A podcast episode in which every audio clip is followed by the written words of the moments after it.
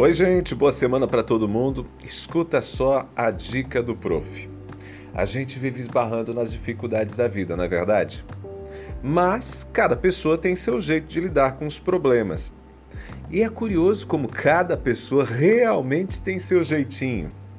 Acontece que algumas formas não são ideais. É verdade que não existe um método, não existe um jeito certo, mas a gente pode dizer qual é o errado. Escuta aqui. Uma estratégia desastrosa é adiar o enfrentamento do problema. Ficar deixando para depois, sabe? Você finge que o problema não existe, vai deixando ele do lado. Muita gente fica tentando se enganar, achando que por um milagre assim as coisas vão se resolver sozinhas. Não resolve não, resolve não. A gente precisa enfrentar os problemas. Olha, quando a gente não enfrenta os problemas, sabe o que, que acontece? O trabalho fica comprometido, os estudos, os relacionamentos, as nossas emoções são afetadas. As nossas emoções são afetadas. E um problema gera outro problema, né? E aí vai se avolumando. Problema aqui, problema ali. A vida vai ficando uma bagunça. E sabe o que, que acontece? a vida deixa de ser vivida.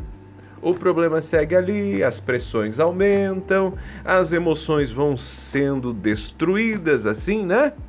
Então, escuta aqui a dica. A primeira coisa que você tem que fazer quando tem um problema é tentar resolver o problema.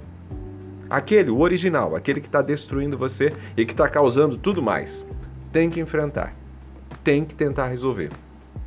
Agora, Segunda dica: você percebe que não dá para resolver o problema. Então, o negócio é aceitar o problema. Admitir que vai ter prejuízos por não dar conta nesse momento de enfrentar a situação e tentar conviver com isso, aceitando essa condição. E a partir disso, assumir que você não está bem, inclusive para as pessoas no seu entorno. Tem que jogar, claro, tem que ser transparente. Não dá para ficar negociando novos prazos para que as coisas se, se ajeitem, se ajustem. Gente, seguir em frente não envolve protelar problemas. Seguir em frente é cuidar da vida, das emoções, é assumir as perdas geradas pelos momentos de crise, tentar entender que o mundo tem sua própria dinâmica e não vai esperar você ficar bem. O relógio não para, gente a cada novo dia, com sol ou com chuva, vai haver um novo amanhecer.